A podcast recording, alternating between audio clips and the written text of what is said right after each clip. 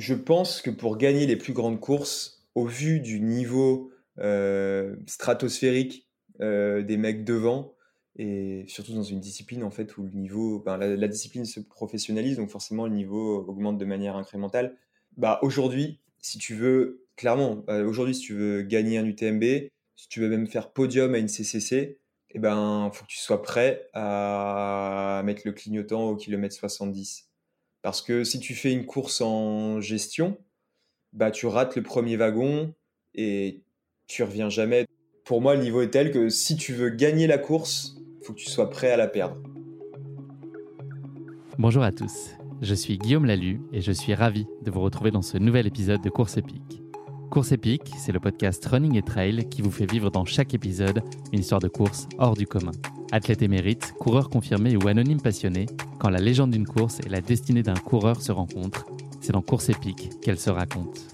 Course épique, c'est un nouvel épisode chaque mercredi, mais c'est également chaque lundi matin un extrait de l'épisode à venir pour bien démarrer la semaine ensemble. Nous avons donc rendez-vous deux fois par semaine. Et si vous souhaitez suivre notre actualité au jour le jour et découvrir les coulisses du podcast, je vous donne rendez-vous sur notre compte Instagram courseepique.podcast. J'ai le plaisir de recevoir dans cet épisode Baptiste Chassagne. Véritable pépite du trail running âgé de 28 ans seulement, Baptiste a signé des résultats sportifs de haute volée ces derniers mois et ces dernières années, et notamment en ultra trail, un format qu'il a découvert tout récemment. Il va nous faire vivre aujourd'hui sa course épique sur le mythique Lavaredo Ultra Trail au cœur des Dolomites en Italie. Un décor majestueux qui a donné à vivre à Baptiste une passe d'armes d'une grande intensité au fil des 120 km de la course. Vous l'entendrez, Baptiste, au-delà d'être un sportif accompli, porte un regard avisé et passionnant sur sa discipline, avec un sens de la formule qui fait mouche. Et puis c'est un homme de passion. Baptiste, c'est la tête et les jambes, et surtout le cœur. Je vous le dis régulièrement, mais j'ai vraiment passé un moment captivant à échanger avec Baptiste. Vous ne verrez pas l'épisode passé, je peux vous le garantir. Mais je ne vous en dis pas plus. Baptiste va vous raconter tout ça bien mieux que moi. Bienvenue dans notre nouvel épisode de Course épique, Puissance 4.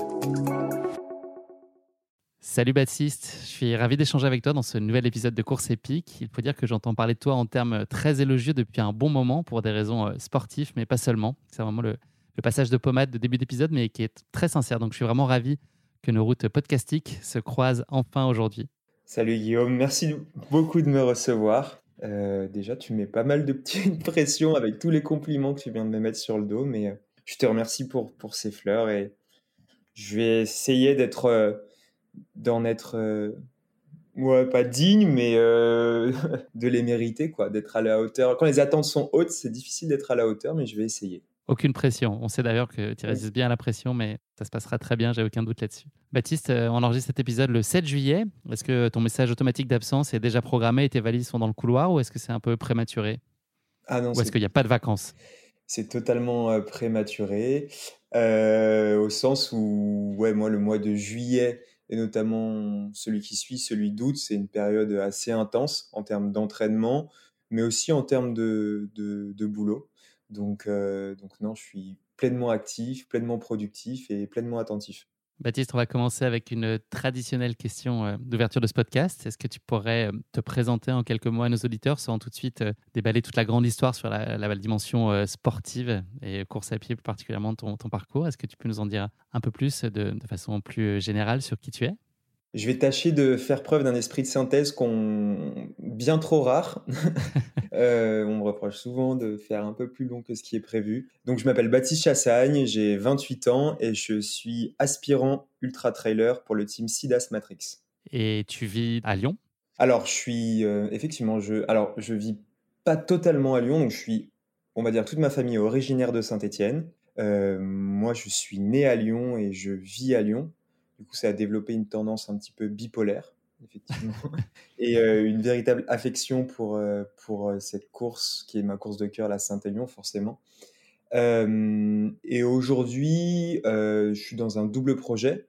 Donc, j'ai une petite agence de com et en même temps, je suis sur un projet de démarche professionnelle en trail dans le sport et c'est ce qui me fait vivre en fait la moitié de l'année dans un petit village tout plein de quiétude qui s'appelle Combloux sur les balcons du Mont Blanc. Donc je vis à Lyon, à moitié à Lyon et à moitié à Combloux. Ça fait rêver. Ça fait ouais, clairement rêver. Quand je prends le café sur ma terrasse depuis Combloux, c'est exactement ce que je me dis et je mesure la chance que j'ai d'être d'être à cet endroit-là. Baptiste, je te propose de remonter un peu le temps. Est-ce que tu pourrais nous parler du petit garçon que tu étais? Est-ce que tu étais un, petit garçon euh, tonique, euh, sociable, plutôt solitaire? Comment est-ce que tu te décrirais à l'époque? Euh, je, pense que j'ai toujours été. J'étais un petit garçon. le mot qui me viendrait, c'est passionné de sport. la première image qui me revient de moi, petit garçon, c'est attendre derrière la porte d'entrée de chez moi que mon père rentre le soir parce qu'on avait un contrat tacite entre nous, c'est qu'il devait me ramener l'équipe, le journal L'équipe, tous les jours. Et, euh, et, en fait, quand il le faisait pas, j'étais extrêmement déçu et je pouvais me montrer assez euh, bougon par la suite pendant la soirée. Et en fait, euh, voilà, ça a nourri ma passion du sport. À quel âge ça a commencé Très jeune, je pense à 4 ans, puisque en fait, grâce à, à, ces cours de français un peu accélérés, j'ai appris à lire tout seul et du coup, ça m'a permis de, de, de sauter la classe préparatoire au CP, puisque je savais déjà lire grâce à l'équipe. J'ai une petite anecdote d'ailleurs à ce sujet, c'est que en moyenne section, c'est un souvenir vraiment qui est ancré. La maîtresse nous avait demandé de ramener des livres à la fin de l'année qu'on pourrait partager avec nos amis de classe. Et moi, j'avais ramené l'équipe de la veille. Je me souviens, ça parlait de Manchester United. Et je m'étais mis au fond de la classe et j'avais lu l'équipe. Et, euh, et en fait, c'est vraiment ça, c'est que j'étais un petit garçon passionné de sport, j'ai fait énormément de foot. Je jouais, enfin, je jouais tous les jours au foot, en club, pas à un niveau exceptionnel, mais c'était vraiment une énorme passion. Et du coup, ça fait de moi, je pense, quelqu'un de assez social au sens où ben, j'aimais être avec les copains et j'aimais jouer au foot dehors. Euh, au sens où le dehors, mon dehors, moi, c'est le dehors à la ville. Euh, c'était un terrain. J'ai grandi à Lyon, à côté de, à Lyon 8e, dans un, dans un quartier qui s'appelle le Grand Trou. c'est un peu bizarre comme. Belle promesse. ouais, c'est ça. ouais, mais finalement, c'est pas si difficile de s'en extirper.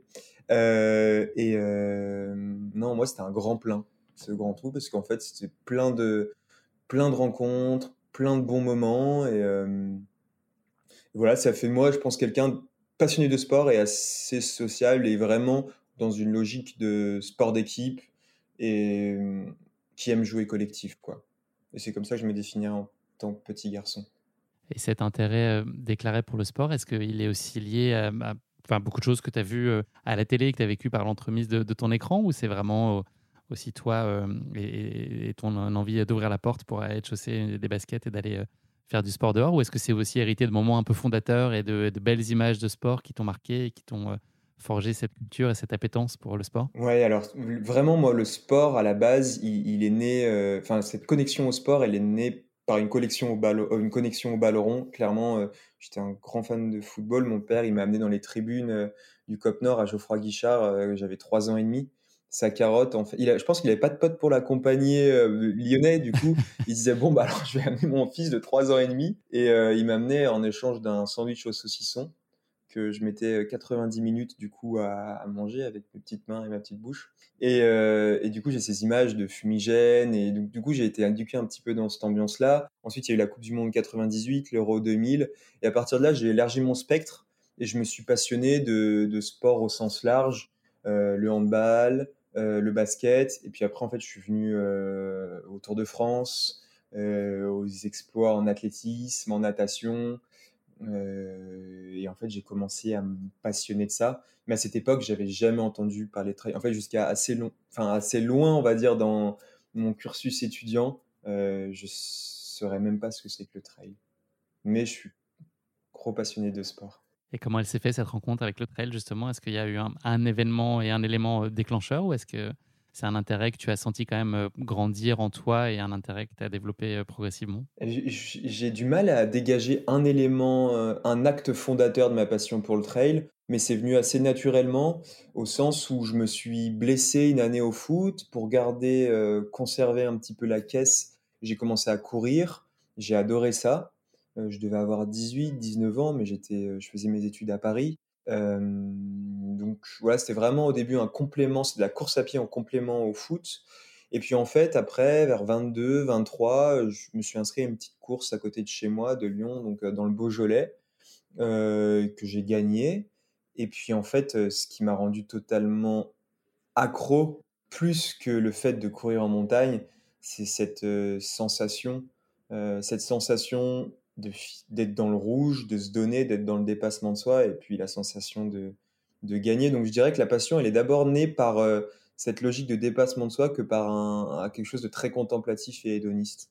Cette victoire, ça a été une surprise pour toi? Est-ce que tu soupçonnais que tu avais euh, un, potentiel euh, pour réaliser des jolies choses déjà? Euh, Ouais, c'était une surprise. Bah, c'était un trail que j'avais fait avec des chaussures, des, des, chaussures de running, des Adidas Boost à l'époque, un truc comme ça. Du coup, comme j'avais vu arriver sur la ligne d'arrivée, puis je courais avec un t-shirt en coton. et enfin voilà, j'étais pas du tout. non, ouais, c'était plutôt une, surprise. Après, je me souviens bien quand je me suis retrouvé devant je suis dans une. Moi, j'aime gagner. Et au foot, c'était c'était le cas. Euh, du coup, euh, une fois que j'étais devant, j'étais pas surpris, euh, la fleur au fusil. Je me suis dit, bah non, la, perspective de franchir en première ligne d'arrivée se présente, autant la saisir. Et du coup, c'est ce qui est arrivé. Et, en fait, c'est cette logique de performance qui a nourri ma passion. C'est-à-dire que je me serais découvert un talent pour un autre sport, peut-être que j'aurais bifurqué vers ce sport-là. Et en fait, j'ai de la chance puisque je suis allé naturellement vers le trail. Et en fait, je me rends compte, aujourd'hui, j'ai une deuxième lame de fond qui me passionne encore plus pour ce sport, au-delà de l'aspect purement performance, avec toutes ces valeurs et le cadre dans lequel on évolue. Donc, euh, on va dire que j'ai pris une double claque de, de, de, passion pour le trail. Est-ce qu'à l'issue de cette course, tu t'es tout de suite projeté dans la prochaine, dans la suivante? Est-ce que ça t'a immédiatement ouvert un nouveau monde et puis cette, euh, cette envie encore à nouveau bah, d'essayer de, performer et puis euh, d'explorer cette nouvelle discipline? Pas dans une démarche de haut niveau ou même pas dans une démarche de performance parce que disons que la démarche de performance et de haut niveau, avant, je la mettais ailleurs, je la mettais dans mes études.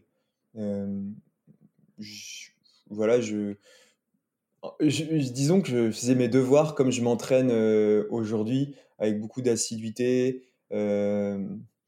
un peu de besogne euh, et, pour avoir en fait des bonnes notes et pour avoir décroché un beau diplôme, pour pouvoir faire ce qui me plaît euh, plus tard. Et donc du coup, j'étais plus dans cette logique-là de, de performance. Et la course à pied, en fait, c'était plutôt quelque chose d'exutoire. Je suis pas mal parti à l'étranger dans le cadre de mes études, donc forcément, ça a fait fluctuer euh, mon, mes entraînements et c'était pas du tout structuré. Donc franchement, au début, c'était vraiment euh, plutôt exploratoire et exutoire comme, euh, pratique. Cette euh, envie de performer, est-ce que tu l'imputes à toi, le, faire pour toi? Enfin, C'est un sujet par rapport à toi-même ou est-ce qu'il y a aussi un truc de compétition par rapport aux autres personnes qui sont sur la ligne de départ ce jour-là? Ah, C'est une vraie bonne question et c'est quelque chose dont je cherche encore la réponse. Je pense que la clé, c'est de trouver un équilibre entre les deux euh, j'ai entamé la préparation mentale il y a un an. Euh, ça a été vraiment un virage dans ma carrière et dans ma pratique, au sens où depuis je suis beaucoup plus apaisé par rapport à celle-ci. Et en fait, la première question, c'était effectivement l'équilibre entre les motivations intrinsèques, ce qui me motive vraiment moi, et les motivations extrinsèques, c'est-à-dire est-ce que je le fais pour les autres? Et je pense que oui, il y avait une part d'ego qui est peut-être peut un petit peu trop euh, prononcée au début et que là, j'ai réussi à atténuer. Et en fait, je suis allé chercher via cette deuxième claque de passion pour le trail dont je te parlais, le fait d'être en montagne, le fait de faire des belles rencontres, le fait de, passer des heures de kiff dehors. Euh, je suis allé chercher des choses un peu plus euh, profondes et liées à, moi-même par la suite. Donc aujourd'hui, c'est les deux qui me motivent. Qu'est-ce qu'elle doit avoir pour toi une course pour être réussie? C'est quoi les ingrédients indispensables? Je crois que une course réussie, pour moi, c'est une course dont tu franchis la ligne d'arrivée avec un sentiment euh, de plénitude et satisfaction qui est euh, très propre à toi, enfin très propre à soi-même. C'est-à-dire qu'il y a plein d'indicateurs objectifs qui pourraient te faire dire la course est réussie ou pas, le chrono, le classement, euh, les concurrents que tu as battus ou non. et en fait, je crois qu'une course réussie, c'est au-delà de tout ça, c'est, euh, c'est, tu le sens au fond de toi en fait. Tu sais au fond de toi si euh, le jour J là, tu as délivré la cam correcte par rapport aux, aux, objectifs que tu t'étais fixés. Si c'est une course de prépa, bah, tu as été en phase avec ton schéma de course, tu as respecté ce que tu t'étais fixé et tu es content de toi. Si c'est une course à objectif, vraiment, tu as réussi à donner le meilleur de toi. Et voilà, en fait, je pense que c'est très personnel et on est tous capables, si on fait un petit travail introspectif, de savoir si ou non on est satisfait. C'est très personnel, puis ça peut être très variable selon la course, aussi du cas par cas, selon l'ampleur et la teneur de l'objectif assigné à chacune. Oui, ouais. oui, je suis carrément phasé avec toi.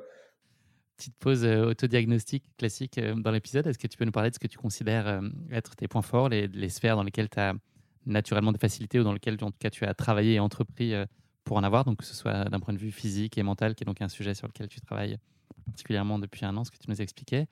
Et puis, est-ce qu'il y a des sphères dans lesquelles tu vois euh, encore une marge de progression? J'imagine que oui. Est-ce que toi, ton idée, c'est euh, d'arriver finalement à lisser ces zones un peu, sur lesquelles il y a encore un peu de chemin, euh, ou c'est plutôt de capitaliser sur les forces existantes, si tu devais faire un choix entre les deux? Alors, je vais... Comme... Ça fait plein de questions en une. ouais, mais j'ai tout bien noté, tout catégorisé. alors, en termes de qualité physique, je pense que mon avantage, il réside dans mon endurance de force, au sens où je ne suis pas capable d'aller très vite en montagne, par contre, je suis capable d'aller moyen vite longtemps. je pense que ça, pour un ultra-trailer, c'est une qualité assez fondamentale. ensuite, en qualité mentale, je pense que je suis assez résilient et j'ai aussi une bonne capacité d'analyse et de gestion de course. pour l'instant, j'explose assez rarement. Je suis plutôt le Pac-Man, mais ça, c'est certainement parce que je fais des courses en gestion et que je suis pas prêt encore à gagner les courses quitte à les perdre. Je mets pas all-in comme, comme les grands champions. et ensuite, sur l'aspect mes points travaillés, j'ai entrepris la démarche de performance et la démarche athlétique assez tardivement. Et donc, du coup, en fait, ça fait que toutes les bases de l'athlétisme pur et de la montagne pure, je ne les ai pas. Donc, ce qui m'offre une marge de progression, mais ça fait que je pars de loin. Donc, très clairement, bah, en, en termes de, de, VO2, de, de foulée, euh, même de technicité en montagne, euh, c'est des points que je qualifierais pas de faibles, mais c'est des points vraiment qu'il faut que je travaille parce que je les ai jamais travaillés. Voilà, et en termes de qualité mentale aussi, où je pense que je peux m'améliorer, c'est sur cet aspect, euh, c'est l'équilibre dont je te parlais, euh, dont je te parlais tout à l'heure, c'est le fait de vraiment se recentrer sur soi et le pourquoi je suis là et pourquoi je le fais. Pour rebondir sur ce que tu disais, est-ce que tu, crois que cette notion de all-in, elle est indispensable pour euh, imaginer gagner, donc parfois perdre, mais imaginer gagner, il faut nécessairement faire ce pari-là et, euh, assumer cette part de risque? Je pense que pour gagner les plus grandes courses, au vu du niveau euh, stratosphérique euh, des mecs devant, et surtout dans une discipline en fait où le niveau, ben, la, discipline se professionnalise, donc forcément le niveau augmente de manière incrémentale. Et bah, aujourd'hui, si tu veux, clairement, aujourd'hui si tu veux gagner un UTMB, si tu veux même faire podium à une CCC, eh ben, faut que tu sois prêt à mettre le clignotant au kilomètre 70. Parce que si tu fais une course en gestion, bah, tu rates le premier wagon et tu reviens jamais. Donc effectivement, il y, a une, il y a une punchline que moi j'aime bien, c'est euh, take the risk or lose a chance. Bah, c'est exactement ça aujourd'hui. C'est euh, pour moi le niveau est tel que si tu veux gagner la course, faut que tu sois prêt à la perdre. Sur les grandes courses. Après, sur des courses euh, Aujourd'hui, il y a plein de petits trails régionaux et, je pense que là, c'est pas forcément le cas. Tu peux faire plus des courses en gestion, mais sur les plus belles courses, aujourd'hui, c'est le, c'est ma vision des choses, oui. C'est un moment que tu as repoussé jusqu'à maintenant, ce moment où il faut prendre cette décision-là? Est-ce qu'il y avait une idée de construire aussi euh, de la confiance, un palmarès, des belles références Et est-ce que c'est un, peu l'étape d'après? Je pense que dans une construction de carrière, carrément, euh, c'est par étapes, c'est-à-dire que pour être capable de prendre des risques, il faut être en confiance, euh, il faut les prendre au bon moment. Et, pour ça, en fait, pour construire la confiance, il faut déjà, euh, il faut déjà avoir réussi des performances qui te qui t'offrent cette dynamique-là. Et, moi, pour le moment, la Transgrande Canaria et le Lavaredo, c'est vraiment deux étapes pour justement construire ce socle de confiance qui va me permettre, dans un futur proche, j'espère, de prendre plus de risques et de jouer ce, de jouer ce all-in. Parce que quand tu vois un Pau Capel euh, au kilomètre 70 du Lavaredo, quand tu le doubles, tu es content. Mais tu sais qu'en fait, euh, lui, finir 5 euh, ou 6e du Lavaredo, bah, il, s'en fout. Lui, s'il vient, c'est pour la gagne. Et c'est ça que je trouve beau, c'est que il court pour la gagner et quitte à la perdre. Et, et, et, et un jour, j'aimerais de, de, de, de, cette trempe-là, je pense à, pas au Capel ou Lavaredo, mais à la Transgrande Canaria, euh, il y, en a eu, euh, y en a eu plusieurs aussi. À la CCC l'année dernière, mais là, c'était un, un florilège de favoris qui étaient partis plein de panache pour la gagne. Je pense à Luis Alberto, André Simone, euh, Stian. Enfin, quand tu récupères ces mecs-là, tu es tout content, mais en fait, tu, tu comprends que eux, ils n'ont pas fait la même course que toi. Et toi, tu es en phase avec l'idée de te dire que euh, en imaginant que l'ambition soit de, soit de jouer euh, la gagne et d'être premier, de renoncer euh, à quelques dizaines de kilomètres de l'arrivée parce que c'est pas la position qui t'est promise et que, et que finir 4 vaut mieux pas la finir que finir 4 par exemple Je pense pas. Alors je dis pas qu'ils ont ils ont ils ont bâché parce qu'ils ils voulaient pas finir à une position qui est pas en phase avec leur statut. ils ont bâché parce qu'ils étaient plus en mesure d'avancer et que physiquement ils étaient. Quand j'ai doublé Estienne, il avait hyper mal au genou. Euh, Luis Alberto, il pouvait plus courir. Je pense juste qu'ils ont couru jusque la limite de leur corps pouvait les emmener et que ouais, ils ont joué avec euh, avec cette limite là. Et, moi, ça fait que jusqu'à présent, du coup, mes ultras, je les finis pas non plus euh, dans le rouge total parce que parce que je je suis pas je suis pas prêt en fait encore à tout perdre. Euh, parce que dans, une, dans ma construction de carrière, moi, je, comme je t'ai dit en, préambule, je me considère aspirant ultra trail runner. J'aspire à devenir un des meilleurs ultra trailers du monde, mais je sais que c'est pas pour tout de suite et que du coup, ben, progressivement, euh, je serai en mesure de prendre ces risques euh, qui m'amèneront vers les plus belles performances possibles. On va faire un petit retour en arrière sur ton parcours. Tu es diplômé de Sciences Po. Mmh est-ce que tu peux euh, nous expliquer euh, et nous dire à quoi tu, tu aspirais quand tu, bah, pendant ton cursus et, à ce moment-là? Est-ce que l'orientation sportive euh, assez majeure qui a pris ta trajectoire, même si elle n'est pas exclusive aujourd'hui, est-ce que c'est une surprise? Est-ce que c'est un rêve déjà que tu nourrissais et puis pour lequel tu as, fait en sorte de lui donner corps? Oui, alors moi je fonctionne beaucoup aux anecdotes et aux symboles et aux souvenirs. Euh, je me souviens quand j'étais tout petit, euh, ma grand-mère elle demandait tu veux, tu rêves de, tu veux faire quoi plus tard? Et j'avais dit bah je veux être sportif de haut niveau.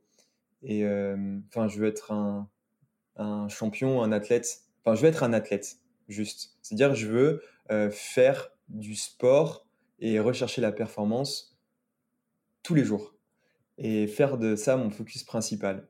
Et en fait, rapidement, avec mon piètre niveau en foot, j'ai compris que ce serait compliqué.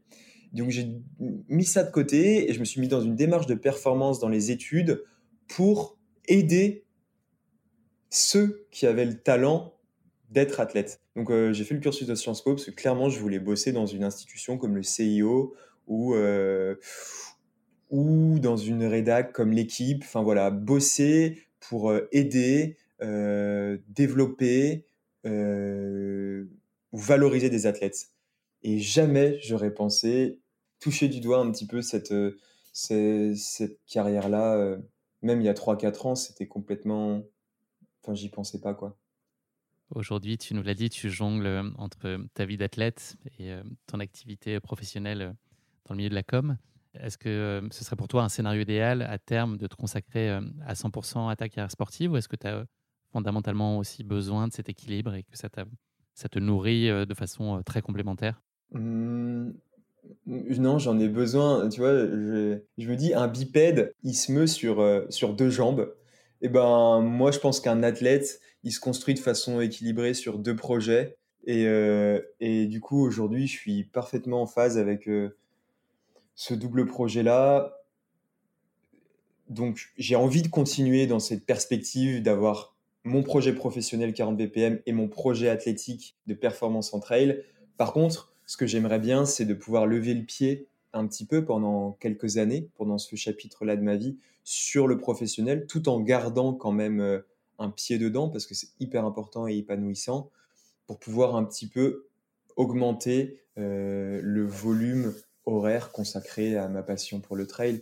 Je pense pas que je m'entraînerai plus, mais euh, peut-être un tout petit peu plus. Mais c'est surtout que je pourrais vachement plus capitaliser sur les à côté, comme la récupération, euh, la nutrition, euh, la prépa mentale, et puis m'investir la communication avec mes partenaires, et puis m'investir encore plus en fait auprès de cette communauté que j'adore.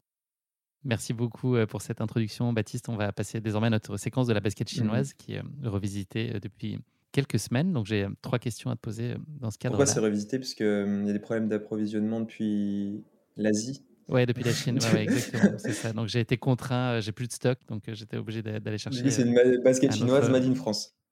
Exactement, voilà. On est plus proche là du, du, du questionnaire de Proust que du portrait chinois. Ça a un petit peu évolué. Donc la première question de cette basket chinoise proustienne, est-ce que tu pourrais nous parler d'un moment qui a changé ta vie pour toujours?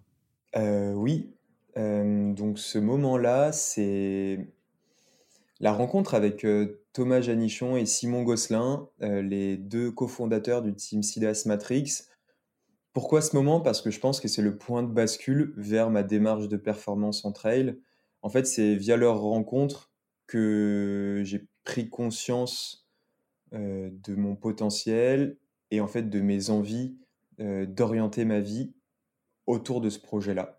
Donc c'était en 2018 à la création du team. Et euh, en fait, ils m'ont fait découvrir le sport de haut niveau. Ils m'ont, ils m'ont pris la main et ils m'ont amené dans le sport de haut niveau. Et je pense qu'aujourd'hui, ben, ça a changé ma vie. Deuxième question de cette basket chinoise. Est-ce que tu pourrais nous parler du talent que tu aimerais le plus avoir? C'est très ouvert, hein, c'est pas nécessairement euh, dans la sphère sportive.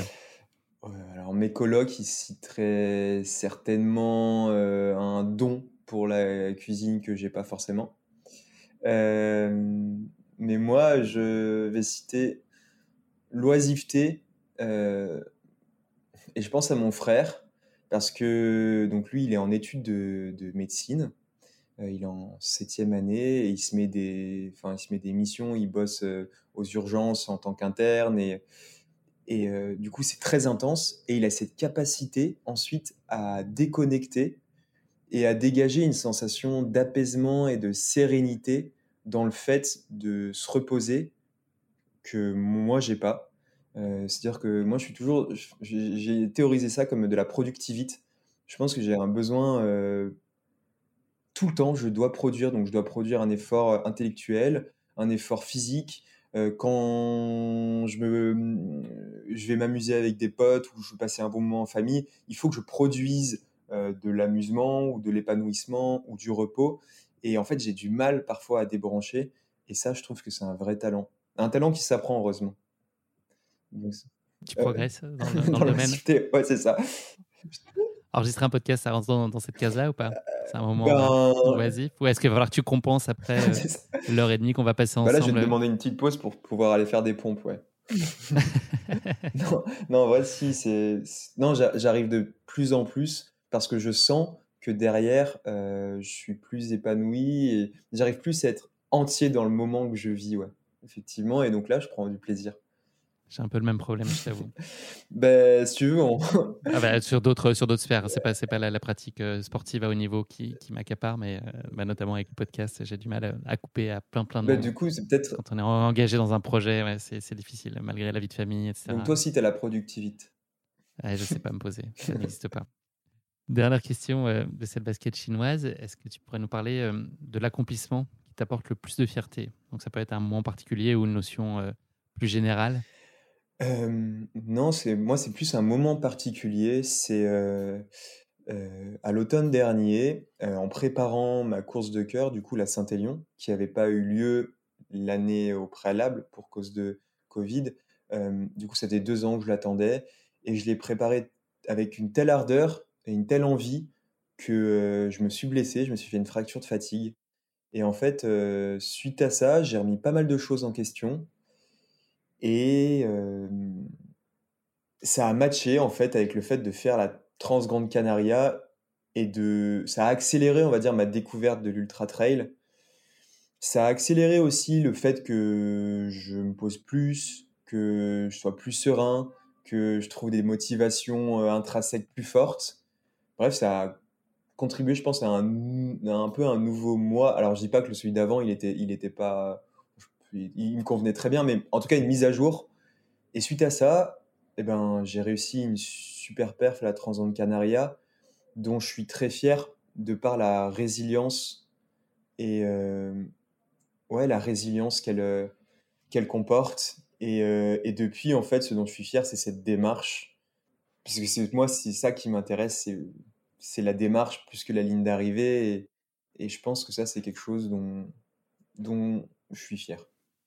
Merci beaucoup, Baptiste. On va maintenant euh, parler de ta course épique. On est là pour ça. C'est le Lavaredo Ultra Trail. Mmh je vais la présenter en quelques mots et planter le décor donc, de cette course sur laquelle tu as préparé il y a quelques semaines, c'est tout près, ça date de la fin du mois de juin. Mmh Reconnu donc comme étant euh, l'une des plus belles épreuves au monde en plein cœur du massif des Dolomites en Italie, le Lavaredo Ultra Trail prend son départ chaque année depuis 2007 à la fin du mois de juin de la très renommée station alpine de Cortina d'Ampezzo, qui a par ailleurs été le cadre des JO d'hiver de 1956. Tu le savais peut-être oh, Oui, oui, bah, ils en sont très fiers. Et puis ils sont aussi très fiers de recevoir les JO en 2026, je crois. 26, ouais. ouais.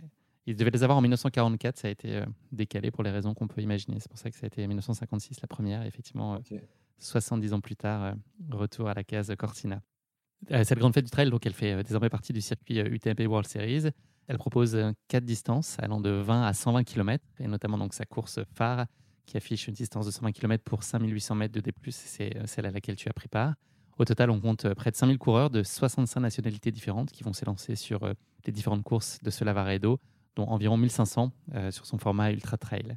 Les coureurs s'élancent dans le cadre euh, idyllique, stimulé au son de The Ecstasy of Gold, l'un des thèmes les plus connus d'Ennio Morricone, que vous avez forcément entendu dans le film Le Bon, la Brute et le Truand, si vous êtes fan de, western, et pas seulement d'ailleurs, le, film est tellement connu et, apprécié. Euh, la course qui attend ensuite les coureurs est visiblement aussi éblouissante. Je ne l'ai pas faite, mais en tout cas par sa beauté et sa réputation, qu'elle est également terrible par ses difficultés. Les derniers coureurs devront réussir à boucler la course en moins de 30 heures.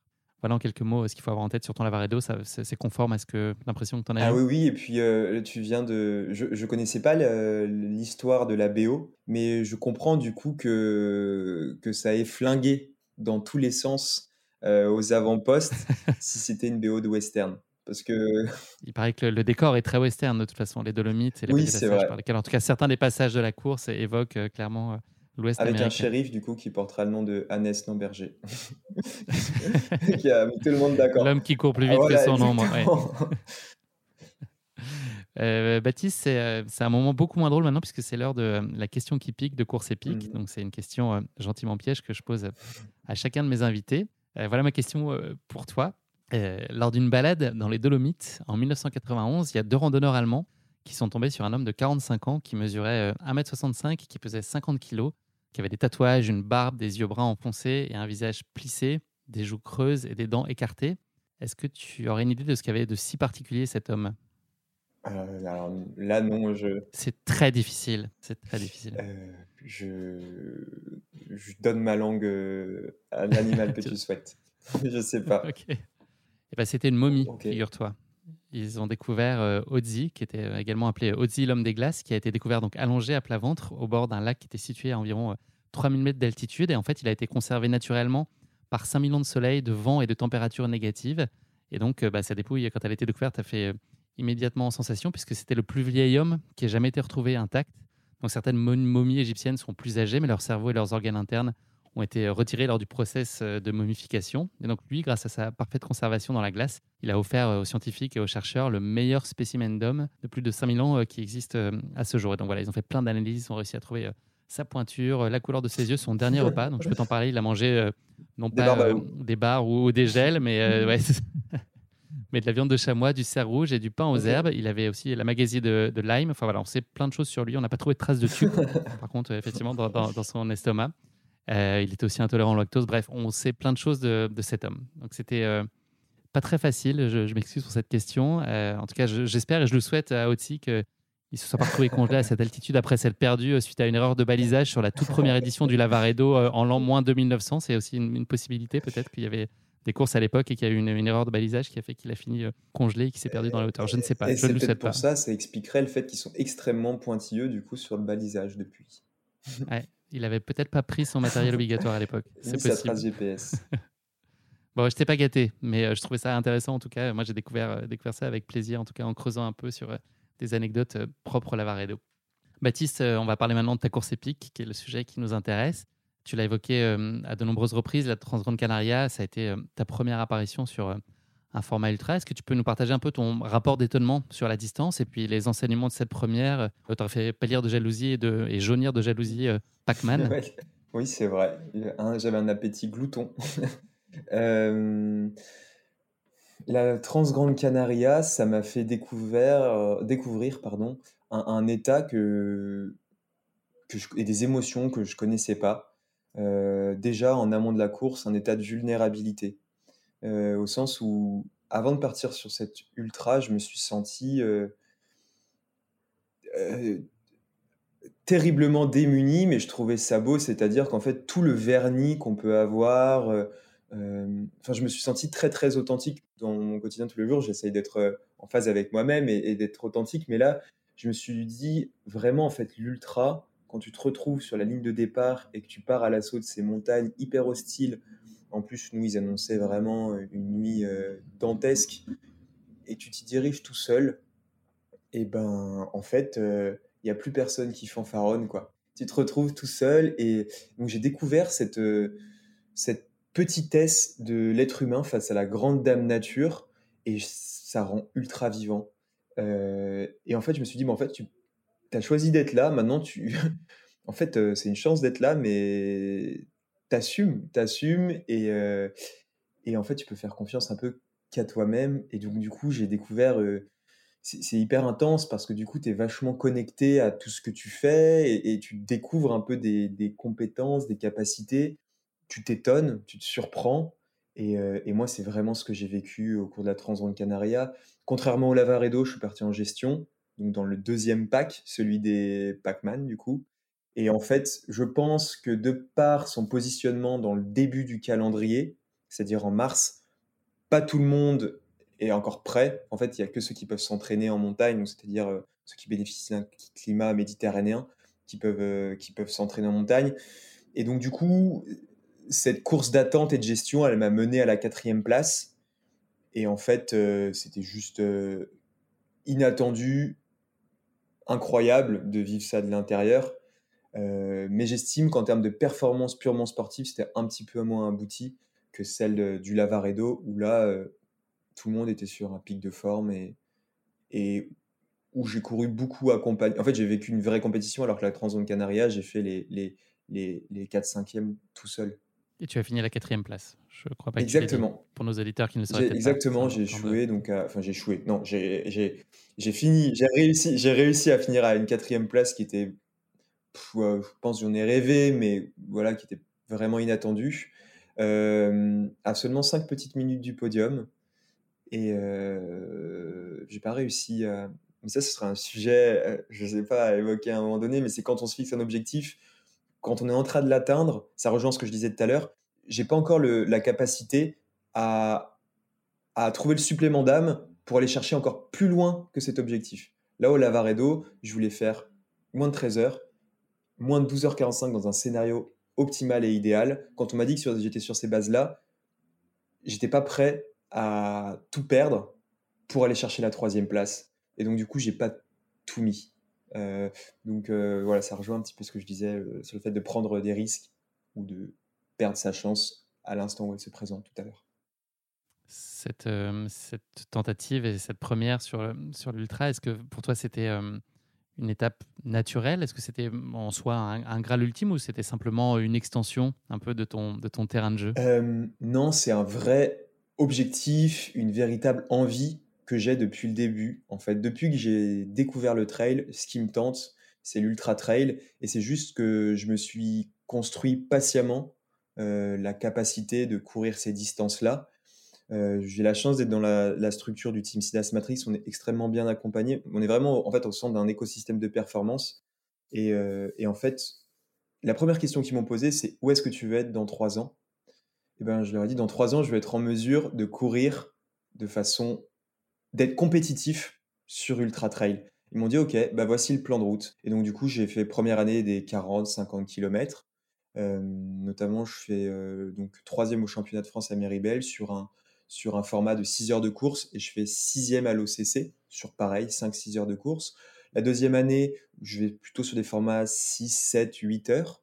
Après, il y, a le, bon, bah, il, y a, le confinement qui fait qu'il n'y a plus trop de compétition, mais j'allonge un petit peu la distance. L'année dernière, en troisième année, je découvre la CCC, un format 10 heures, 10-11 heures que je ne considère pas comme un ultra, parce que pour moi, il n'y a pas la nuit dehors et un ultra, ça se définit par la nuit que tu passes dehors, enfin, selon ma perspective. Et en fait, cette année, du coup, tout naturellement, euh, je me suis dirigé, en fait, enfin vers ce qui, ce pourquoi je me prépare depuis depuis quatre ans, trois ans. Est-ce que tu pourrais nous raconter euh, pourquoi et comment le Lavaredo il trouve euh, sa place sur ton agenda cette année? Est-ce que c'est c'était la construction était déjà prévue comme telle? Est-ce que c'était cette course en particulier qui t'intéressait? Est-ce que c'est un choix qui est qui est propre et personnel Est-ce que c'est aussi euh, dans une logique de construction et concerté avec ton équipe? Comment est-ce qu'il est, il s'est retrouvé à un moment euh, sur ta route? Euh, Alors en fait, suite à ma blessure qui fait que j'ai pas pu courir la Saint-Élion l'année dernière, je me suis dit bon bah il faut que je me trouve un, objectif en, mars parce qu'il faut que je trouve une motivation pour l'hiver et, ça y est en fait ça c'est le signe qu'il faut que j'aille sur cet ultra. Je peux plus attendre, j'en ai marre d'attendre. Il faut que j'y aille, il faut que j'aille, faut que j'aille découvrir l'ultra. Euh, et, du coup, naturellement, la Transgrande Canaria, c'est le plus gros événement ultra trail d'Espagne. Et puis je me suis dit, ah bah tiens, euh, est-ce que j'irais pas aussi courir le plus gros événement ultra trail d'Italie pour finir par le plus gros ultra trail, enfin l'événement en tout cas, le plus gros en France, et boucler un petit peu la boucle de ces pays qui sont finalement le berceau euh, de nos disciplines, c'est-à-dire l'Espagne, l'Italie et la France? Et donc, du coup, j'en ai fait mes trois objectifs de saison parce que ça, ça matchait parfaitement. Un objectif euh, en mars, un mois, un mois et demi pour vraiment récupérer, mai-juin pour se préparer pour l'Avaredo en Italie. Et puis, en fait, à nouveau, pareil, euh, deux mois pour se préparer pour, pour la CCC. Donc, en termes de planning, d'envie et de symbolique, ça matchait parfaitement. Comment elle s'est organisée, euh, ta prépa pour ce Lavaredo? Est-ce qu'il y a des choses qui étaient euh, notablement différentes de ce que tu avais pu euh, entreprendre sur la Transgrande Canaria? Alors, la Transgrande Canaria, du fait de ma blessure, une fracture de fatigue au sacrum, j'ai pu courir que assez tardivement. La fracture est survenue fin octobre. J'ai pu seulement recourir en, je dirais, mi-janvier, mais vraiment en alternant marche et course à pied. Donc, disons que j'ai fait un j'ai commencé à allonger les sorties en course à pied seulement en février. Donc du coup, la course était en début mars, j'ai eu que 2-3 semaines vraiment euh, pour vraiment beaucoup courir. J'ai compensé en faisant énormément de ski fitness. Alors c'est pas du ski de randonnée parce que moi j'ai pas ou du ski alpi parce que j'ai pas les skills techniques pour aller sur des arêtes et tout. Mais par contre j'adore remonter euh, remonter les pistes, remonter les itinéraires balisés et manger du dénivelé comme ça. Enfin, je trouvais ça incroyable, j'ai adoré et ça m'a donner une bonne base foncière pour la Transgrande Canaria. A contrario, le Lavaredo, j'ai pas eu de pépin physique, donc j'ai pu vraiment faire une prépa euh, tournée vers la course à pied et le vélo avec pas mal de volume, euh, pas mal de volume en montagne. Donc je pense que la Transgrande Canaria c'est une prépa atypique. Le Lavaredo, ça va se rapprocher des prépas que que je vais euh, poursuivre pour les prochains ultras. Il y a une des briques euh, essentielles dans ta préparation et dans l'avant-course qui est euh, la visualisation. Mmh Est-ce que tu pourrais euh, nous en rappeler un peu les, principes pour les, les béotiens? Enfin, moi, c'est quelque chose que je ne maîtrise pas très bien. et toi, comment tu te l'appliques concrètement dans des situations de, de, course et puis notamment dans le cadre de, de Slavaredo Comment, voilà, que, dit la théorie et puis comment se traduit à la pratique euh, voilà, Selon Baptiste Chassagne. je vais mettre entre guillemets parce que j'ai peur que du coup, euh, je vais pas donner la définition de la visualisation, je vais te dire ce que moi j'en ai compris. Comment voilà, tu ouais. Euh, bah pour moi, la visualisation, c'est bah, comme, comme, comme on l'entend, c'est visualiser sa course, c'est se projeter sur les moments de course et d'y affilier des, des, attitudes, des émotions propres à chaque moment de la course pour qu'en fait, comme tu les as préparés et tu les as pensés en amont, à l'instant où tu es dans, le, dans, dans, le présent, ils se mettent en place de façon automatique et de façon mécanique en fait. Est-ce que ça veut dire avoir une image très claire de, de la réalité de, de, du panorama de ce que tu, vivre à ce moment-là ou c'est juste se dire ok bah là c'est le kilomètre 50 et c'est après le ravito 2 peu importe à quoi ça ressemble à ce moment-là je sais que ce moment-là de la course je dois être dans telle disposition ou imaginer telle ou telle chose ou est-ce que c'est vraiment une projection aussi très visuelle à proprement parler? euh, Alors en fait moi je la pratique avec donc ma préparatrice mentale Anne euh, qui nous met dans une alors euh, dans un état c'est pas un état d'hypnose mais c'est un état vraiment de relâchement profond. Et en fait je laisse les images venir donc ça dépend vraiment de la course et du mood du moment. Parfois c'est extrêmement clair et parfois je vois par exemple à travers mes yeux ce qui se passe et parfois je me vois euh, courir moi comme si j'étais un spectateur. Euh, parfois je, vois des instants très très très précis et des moments clés. Parfois je vois plus des portions et des segments. Donc c'est vraiment euh, il n'y a pas vraiment de, de, schéma récurrent si ce n'est le fait de se mettre dans un état de relâchement profond euh, et, de visualiser, de se laisser emmener, de se laisser prendre par la main par ma prep mentale. Et est-ce que ça veut dire que, je te pose plein de questions parce que le, sujet m'intéresse, mais est-ce que ça veut dire que tu peux observer un décalage parfois, enfin, est-ce que ça peut être perturbant entre ce que tu avais imaginé, visualisé, et puis la réalité de ce que tu vis? Est-ce que ça peut créer aussi euh, finalement un, inconfort ou une, espèce de, mmh. d'état de surprise? Parce que finalement c'est pas comme tu l'imaginais ou qu'à ce moment-là tu n'es pas exactement toi comme tu pensais euh, être. Est-ce que ça peut aussi avoir un, effet pas nécessairement bénéfique? Perturbant. Je, vois ce que tu, ce que tu veux dire. Euh, moi, j'ai de la chance aujourd'hui, c'est que tout ce que j'ai visualisé, euh, c'est produit. Pourquoi? Parce que je pense que l'objectif que je me suis fixé à chaque fois, il était euh, ambitieux mais réalisable. C'était un bon objectif. si je m'étais fixé un objectif trop haut, certainement que la visualisation pour l'atteindre n'aurait pas été la bonne et donc forcément, bah, je serais sorti du, de mon schéma le jour de la course. Euh, c'est pour ça qu'en amont de la visualisation mentale, on, travaille vraiment sur la définition de l'objectif et ensuite on visualise le chemin pour y aller. Et euh, ensuite, j'ai envie de dire, pour s'assurer que le jour de la course, euh, on ne soit pas désarçonné par, des faits de course qu'on n'avait pas anticipés, et eh ben Anne nous fait faire toutes les options, si, enfin les, pires cas. C'est-à-dire que s'il se passe ça, comment je réagis? Donc en fait, on a le chemin idéal de notre visualisation et en plus, on a les routes de secours au cas où on a un problème. Très clair. Merci euh, pour ces éclaircissements. C'est un, sujet euh, intéressant. Ton principal objectif sur la, sur la course et donc sur ce Lavaredo, c'est euh, la position, c'est jouer la gagne, c'est plutôt un temps parce qu'il y a une start list qui est, extrêmement relevée. Tu nous l'as dit tout à l'heure. Toi, tu viens avec quelle ambition? Moi, aujourd'hui, j'ai vraiment pas la j'ai pas la prétention de euh, pas encore la prétention de jouer devant. Enfin, je suis fan de sport comme je te disais, du coup je peux faire une, référence à la boxe, c'est que j'ai conscience qu'aujourd'hui il y a les poids lourds, les Hannes Lamberger, les Pau Capel. Euh, euh, du côté français, citer François Daen, Thibaut Garivier, Xavier Thévenard. C'est pas, c'est pas mon, c'est pas mon combat en fait, eux, pour le moment. Moi, je suis plutôt chez les pois mouches. Et, euh, et, et le, pas les pois plumes, les pois mouches. Avant, j'étais pois plumes, maintenant, j'ai fait un peu de PPG.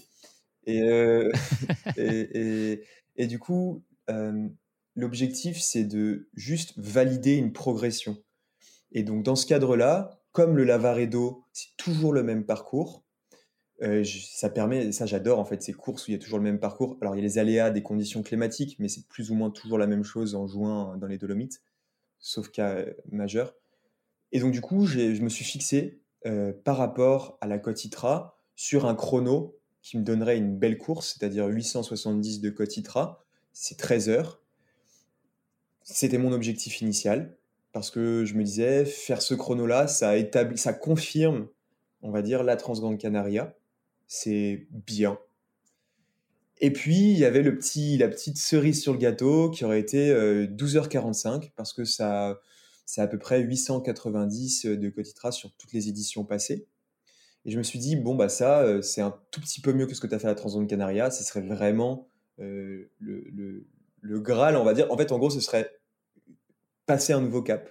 Et donc, du coup, je me suis vraiment mis dans le mood moins de 13 heures dans une belle journée et dans une grande journée, moins de 12h45. Donc, j'ai couru après, enfin, j'ai couru pour un chrono, sachant que, en fait, si tu regardes toutes les éditions, quand tu fais ce chrono-là, tu jamais très loin du top 5.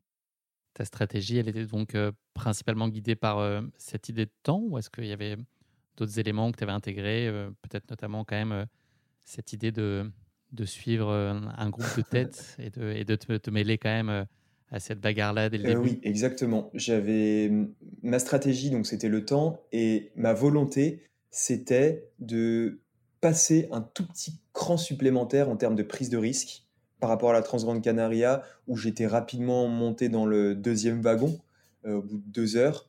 Là, je me suis dit, allez, je vais essayer d'aller un petit peu plus loin avec les champions pour juste voir. En fait, c'est hyper intéressant de courir avec eux, de voir comment ils agissent, voir euh, ce qu'ils font. Euh, je me suis dit, ok, je monte dans le wagon 1 un peu plus longtemps et, et je prends un peu plus de risques. Euh, quitte à, à souffrir un peu plus derrière.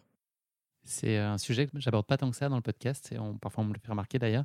C'était quoi le, plan que tu avais défini en termes de nutrition? Mmh C'était quoi euh, l'idée globalement euh, J'imagine que tu avais aussi bien structuré tout ça. Oui, c'est, en fait le team, c'est pour ça que je dis que c'est vraiment génial. C'est vraiment une structure de performance donc on est au centre et ils nous mettent des ressources à disposition. Et dans ces ressources, on a un jeune nutritionniste, un jeune talent qui s'appelle Jocelyn Guyot, euh, qui euh, m'a accompagné en fait sur la construction de mon plan de nutrition.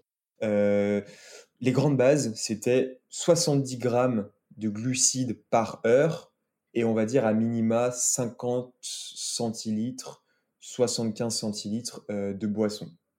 Voilà, c'était un peu la stratégie, on va dire, de nutrition. Et après, donc moi, je suis, euh, athlète, je suis un Bauer, je suis athlète Baou et j'adhère à fond aux valeurs de la marque, mais surtout aux produits. Euh, donc j'ai mangé pas mal de bars. J'ai mangé 10 bars Baou et 18 compotes, pour te dire. Donc euh, un vrai Dyson à Baou, tu veux, un vrai aspirateur. On, parle de, toi, tu as évoqué cette idée de structure. Est-ce que tu peux nous parler de ton entourage? Donc, il y a l'équipe et puis il y a aussi euh, la famille qui est euh, venue avec toi. Ouais. Qui t'entoure? Mmh, mmh, Je crois que ça, c'est ma plus grande chance et ma plus grande force. C'est que j'ai un, cocon familial qui est incroyable, juste ultra épanouissant. pour si je, si je te délivre comment moi je le vis, pour rentrer un peu dans l'intime, j'ai une connexion extrêmement forte euh, euh, avec mon père et donc du coup il y a une grande grande complicité qui peut parfois faire des étincelles forcément quand tu es très proche. Est-ce qu'il te ramène l'équipe encore tous les soirs à la maison euh, bah, On n'habite plus ensemble, mais quand on part en vacances ensemble, franchement, s'il n'y a pas l'équipe, clairement, ouais, c'est un sujet. Mais tu sais qu'à une époque, il en achetait même deux parce qu'il n'aime pas lire l'équipe déjà ouverte. Donc il en a acheté deux pour moi et mon frère pour qu'on ait chacun, chacun qui ait pas de. Une équipe immaculée. Voilà, exactement, euh, dans un souci diplomatique. Euh, et du coup, euh, ma mère, elle est pareil, je suis hyper proche, mais elle s'en fout un peu du trail.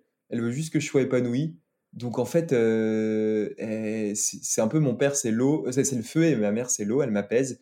Et ensuite, j'ai la chance d'être ultra proche de mon frère et de ma sœur. Euh, mon frère, on a, on a partagé la même chambre jusqu'à assez tard. Euh, on a un an d'écart, on a exactement les mêmes passions. Il veut faire médecin du sport. Euh, et ma sœur, là, on a 7 ans, 8 ans de moins, mais je sais pas, je l'admire, je la trouve pleine de peps.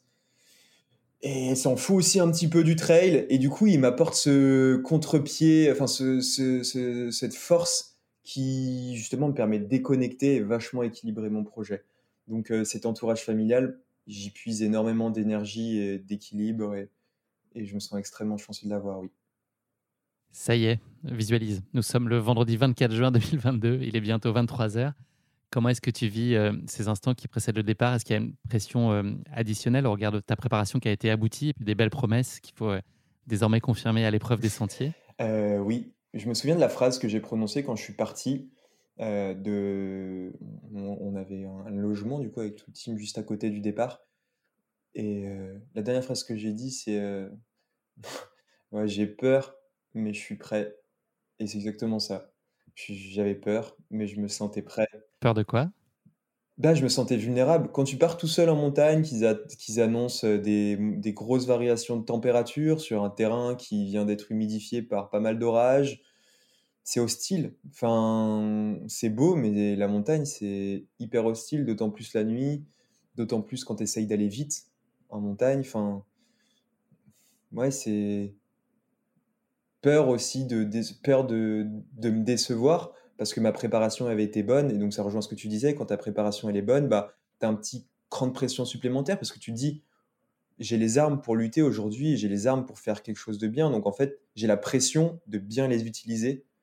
Euh, et, donc, du coup, j'avais cette peur-là, mais en même temps, j'étais prêt. Ma préparation, elle avait été bonne, elle avait été épanouissante, et euh, j'avais le sourire. Je, m'apprêtais à faire ce que j'aime le plus au monde, c'est-à-dire courir longtemps en montagne. Donc, euh, franchement, c'était un chouette moment, cette ligne de départ. J'avais le sourire sur la ligne de départ. Baptiste, je te propose d'ouvrir donc le premier grand chapitre de la course. Et quand je parle de grand chapitre, ce n'est ici rien de moins que les 42 premiers kilomètres dont il s'agit. Tu fais donc euh, le choix de te lancer dans un début de course à un rythme soutenu. Donc l'idée est très claire d'emblée, c'est t'accrocher à la tête de course. Oui, alors pas l'idée, la volonté, c'est celle-ci, mais c'est pas non plus je garde quand même un, petit petite capacité d'ajustement, c'est-à-dire que si je vois que ça me met vraiment dans le rouge, euh, je vais pas suivre non plus. C'est-à-dire que j'accepte de suivre le, peloton des favoris dans la mesure où je reste dans la zone, dans la zone orange sans franchir le no man's land de la zone rouge dont on revient jamais ou très difficilement. Et donc du coup, ça m'amène euh, au kilomètre, euh, effectivement, jusqu'au premier ravitaillement euh, assisté, au kilomètre 42. Euh, au bout de, de 4 heures d'effort. Et au début, je suis, les deux premières heures, je suis pas mal, je suis bien. je sens qu'on avance quand même, mais je n'ai pas l'impression de partir si vite que ça. C'est plutôt entre la deuxième et la quatrième heure où en fait j'ai compris en fait comment, comment les meilleurs ils courent en ultra. C'est qu'ils partent à un rythme, un tempo soutenu, mais c'est qu'en fait, ils lèvent jamais le pied, quoi. et en fait, ils ont tendance à appuyer sur la pédale, et en fait, ça va crescendo. Et, euh, et en fait, le, on était 15 au bout de deux heures, ouais, peut-être 20 au bout d'une heure, 15 au bout de deux heures. Et en fait, plus ça avançait, plus le groupe s'égrenait et, le train dont je parlais, il perdait des wagons. Et euh, donc, du coup, moi, je me mets dans un, dans un, dans un objectif d'arriver au premier ravitaillement avec eux avec les favoris, et ensuite de voir, d'aviser, et ensuite d'entrer dans ma course. Je me dis, ok, de toute façon, tu es monté dans le train, maintenant t'assumes, et on va jusqu'au premier ravitaillement, et on verra. Et en plus, là, du coup, je, on arrive à 10 à un point d'eau euh, où justement il n'y avait pas, pas beaucoup de bénévoles. Et ils n'avaient pas prévu ça. En fait, d'habitude, je pense que ça arrive plus au compte-gouttes. Et on, du coup, on se rue tous sur, sur les bouteilles d'eau pour vite tous remplir. Moi, j'ai pas l'expérience, donc j'arrive le dernier du, du groupe. Sachant que tu étais à sec depuis la dernière heure. Exactement. J'avais mal fermé ma gourde. Et donc, du coup, en fait, c'est là où tu apprends les choses. C'est-à-dire que la prochaine fois, euh, je sais qu'il y a un ravitaillement à point d'eau. Je sais que si on arrive en groupe, je fais l'effort pendant une minute pour me positionner et être le premier à arriver. Euh, à arriver à, ce point d'eau. En fait, c'est que des petites choses comme ça, et je suis content de les avoir expérimentées parce que à l'avenir, je les mettrai en place. Et donc là, j'arrive au ravitaillement numéro 1. Euh, et là, je suis quand même déjà pas mal, je suis un peu amoché quand même, je pense. Et du coup, je le vois, j'ai pas de glace ni de miroir, mais je le vois dans, dans, dans le regard de, de Thomas, parce que je vois qu'il est assez inquiet. Et, et il se dit, ah ouais, en fait, j'ai un syndrome de Raynaud en plus, donc j'ai très froid aux mains. Il faisait entre 0 et 5 degrés, il y avait un peu de vent, il pleuvait. Et du coup, moi, je peux rien faire avec mes mains quand il fait ces températures-là. Donc j'ai du mal un petit peu à m'alimenter. Bref, je vis un moment un peu compliqué. Et à partir de là, je me dis, ok, je vais rentrer dans ma course et je vais faire ma course de gestion et on verra. Tu prends le temps de te changer parce que tu redoutes un peu euh, justement euh, un petit coup de froid en haut du col de Tréchimé, c'est ça? Euh, C'est oui, c'est ça. C'est exactement ça. Je pense qu'en ultra, il y a pas mal de d'erreurs. C'est marrant, moi je suis un peu nouveau dans ces disciplines, mais euh, je préfère prendre 2-3 minutes supplémentaires au ravitaillement plutôt qu'en fait d'aller au casse-pipe parce qu'il va faire super froid là-haut et parce que j'aurais pas suffisamment à boire et pas suffisamment à manger quoi. Tu repars de ce ravito avec un partenaire de course qui est bien connu de ce podcast et qui pour l'occasion n'était pas encore dans son bain, en la personne de Mathieu Blanchard. Vous trouvez assez naturellement un format de collab et d'entraîne en fait qui vous va bien à tous les deux sans forcément d'ailleurs le, verbaliser, mais voilà, assez naturellement, il y a une, osmose qui se crée entre vous deux. Carrément, je pense que c'est on repart ensemble en fait de ce ravitaillement-là. Je pense que lui aussi, il avait un petit peu, euh, il avait été un petit peu émoussé par le départ rapide. Donc il s'est dit bon là il reste 80 km, vu le rythme auquel on est parti, c'est sûr que ça va exploser devant. Euh, on va un peu gérer, on va un peu temporiser et il se trouve que c'est plutôt chouette de trouver un compagnon d'aventure quand tu pars au-devant des traits de chimée à 3 heures du mat euh, par 0 euh, degré. Donc je pense que c'est un peu, euh, on a été tout content de trouver un bon compagnon de fortune ou d'infortune, ça dépend. Moi c'était plutôt un compagnon de fortune. Et, Ça apporte quoi? C'est un truc presque irrationnel? Enfin, C'est de la sécurité, c'est de la motivation? Qu'est-ce que ça vient apporter? Quand, c'est parfois, notamment, ça n'a pas verbalisé, pas forcément exprimé, le fait de savoir que tu es avec quelqu'un qui est aussi potentiellement un rival avec euh, les guillemets qu'il faut. Mais que quel bénéfice tu as cité le mot, c'est sécurisant pour plein d'aspects. C'est sécurisant sur l'aspect purement hostilité dont je te parlais tout à l'heure. Partir à deux en, haute montagne, puisqu'on allait franchir, euh, on allait monter jusqu'à 2005, 500 mètres, voire même peut-être 2500 euh, mètres d'altitude. C'est toujours mieux de partir, je trouve, accompagné dans ces zones-là.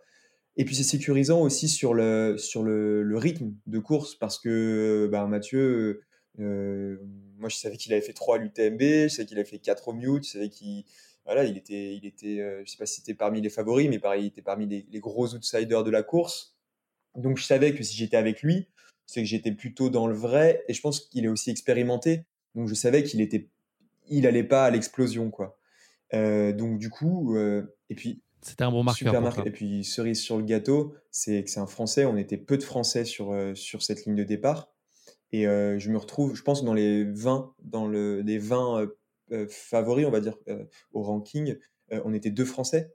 Et en fait, on se retrouve ensemble. Enfin, disons que c'était plutôt un fait de course favorable et un petit clin d'œil que moi j'ai pris comme un, un, truc un peu positif. Et donc du coup on avance, là on file bon train, on a passé, on a passé bah, toute la montée ensemble, et en fait, on a passé quasiment toute la, la course ensemble, ouais, après. C'est, euh, j'imagine, plutôt bon signe, mais ce début de course, et c'est euh, maintenant 5, 5h30 de course, tu les as pas vus passer vraiment? Non, euh, je les ai pas vus passer, contrairement à la Transande Canaria, où j'étais beaucoup plus observateur. Là, comme j'ai été dans l'effort, en fait, dès le kilomètre, euh, je dirais 1, je suis plus focus sur mes baskets, mon rythme, le fait de ne pas faire d'erreurs, de, je suis vraiment dans ma course, le fait de bien m'alimenter, je suis concentré. Et du coup, comme je suis concentré, je vois pas le temps passer. Par contre, je vois les kilomètres qui défilent et qui, font mal aux jambes. Les signaux, ils continuent d'être euh, favorables sur ce début de course, alors que vous abordez la descente depuis euh, près de. Puis c'est aussi euh, un passage de nuit, donc tu peux compter sur l'aide de Mathieu, mais pas seulement de lui, mais aussi de son matériel et puis notamment de sa lumière puisque toi, tu as eu un, souci avec ta frontale. Est-ce que ça soulève des difficultés particulières? Est-ce que, est que ça te fait puiser plus? Et euh, le fait de redoubler d'attention sur le terrain parce que tu, tu, dois jongler avec le, matos de, Mathieu qui est euh, à tes côtés. Est-ce que c'est ça rend les choses plus complexes et ça te bouffe un peu d'énergie et d'attention? Euh, Oui, forcément, mais ça développe des compétences aussi.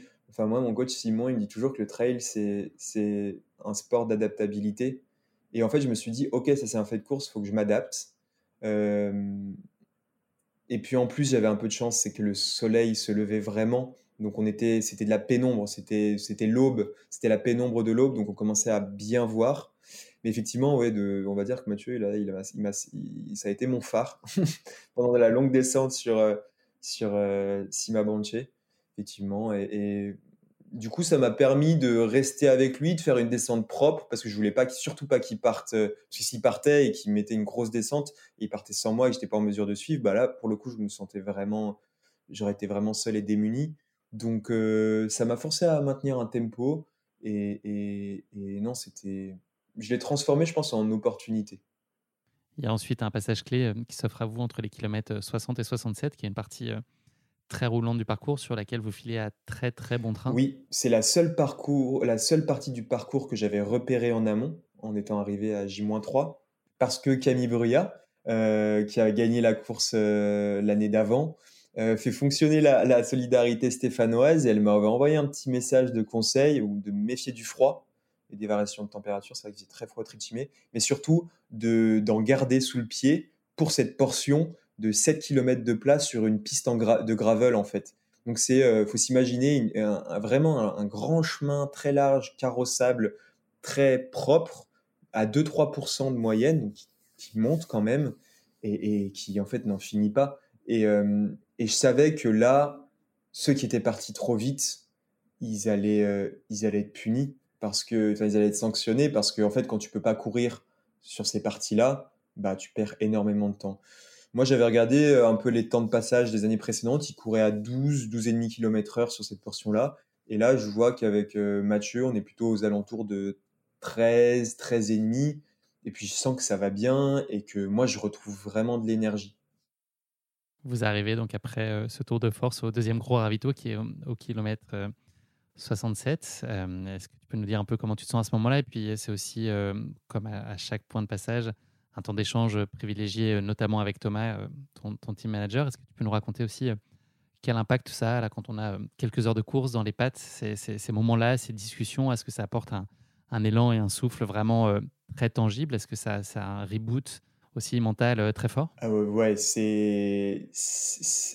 On les attend en fait avec impatience. Moi, je découpe mes courses en fait en fonction de ces moments-là. C'est-à-dire, premier chapitre, c'est toute la partie où je vais être seul deuxième chapitre, c'est toute la, deuxième portion où je vais être seul. Et en fait, j'avise en fonction de, tous ces segments. Euh, et donc, du coup, là, si ma kilomètre 67, c'est considéré comme le courmayeur, euh, on va dire, euh, du Lavaredo. C'est le point de bascule tu, où on va dire qu'une grande majorité des favoris peuvent mettre le clignotant parce qu'ils euh, savent que ce qui reste derrière, c'est encore hyper copieux et qu'en fait, ils vont pas atteindre le niveau de performance aujourd'hui qu'ils espéraient. Donc, ils arrêtent. Et euh, c'est exactement ce qui se passe, puisqu'il n'y a pas au Capel qui arrête à ce moment-là. Euh, moi, je vois ça. Je, vois aussi Thomas qui, me donne les infos, qui me dit que j'ai 12 minutes d'avance euh, sur, euh, non, 8 minutes d'avance, 12 minutes en arrivant et 8 minutes en repartant du ravitaillement sur mon temps de 13 heures.